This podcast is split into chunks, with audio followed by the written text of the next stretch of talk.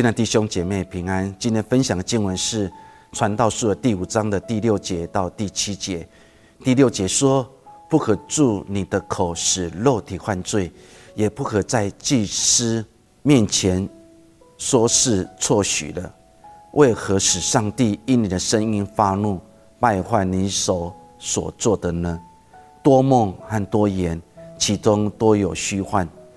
只要敬畏上帝。”成语有句话说：“一言兴邦，一言丧邦。”这句话的意思就是一句话让国家兴旺，一句话有可能也让国家灭亡。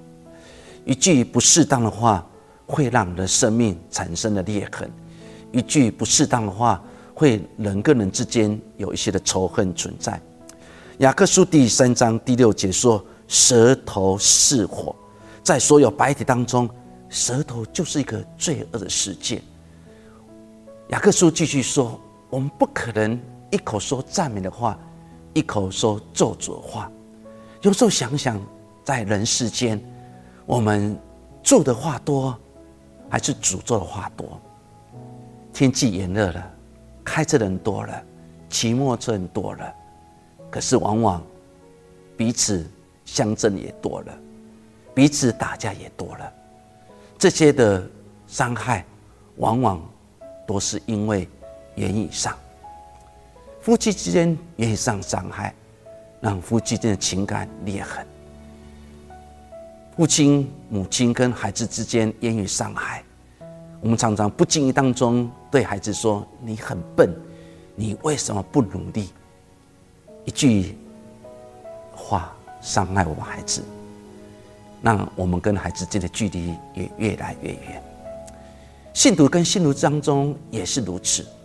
我们常常说我会为你祷告，可是我们真的有为弟兄姐妹祷告吗？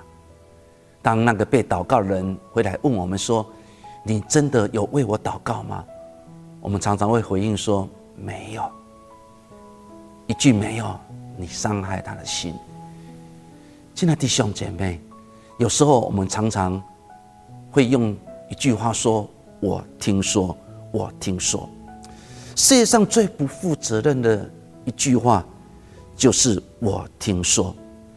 世界上最不负责任的态度，就是为证实的话我们去传说。尤其我们现在的环境里面，太多的假新闻，台湾有很多的假新闻，美国有很多的假新闻。假新闻破坏了政府跟百姓之间的关系，假信啊，假新闻也破坏人跟人之间的信任。亲爱的弟兄姐妹，我们真的要谨慎我们的言语，不要让我们的言语成为一个咒诅的工具，不要让我们言语成为一个伤害工具。我们要让我们的言语成为一个助别人的工具。当我们的助越多，这个国家会改变；当助越多，这个家庭会改变。当我们住越多，人的生命会改变。做求神帮助我们，多梦多言都是虚幻。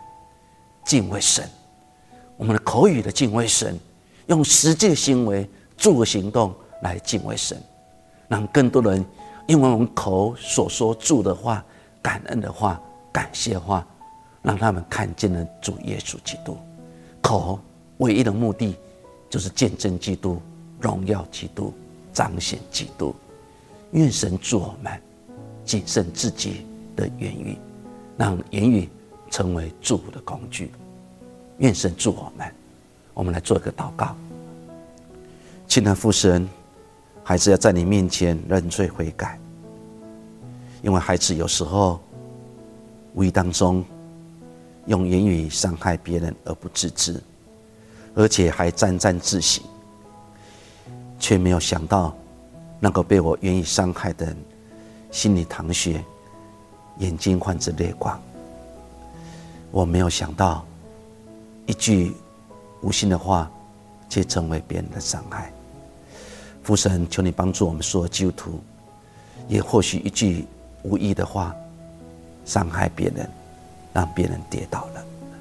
父神，求你帮助我们，从今天开始。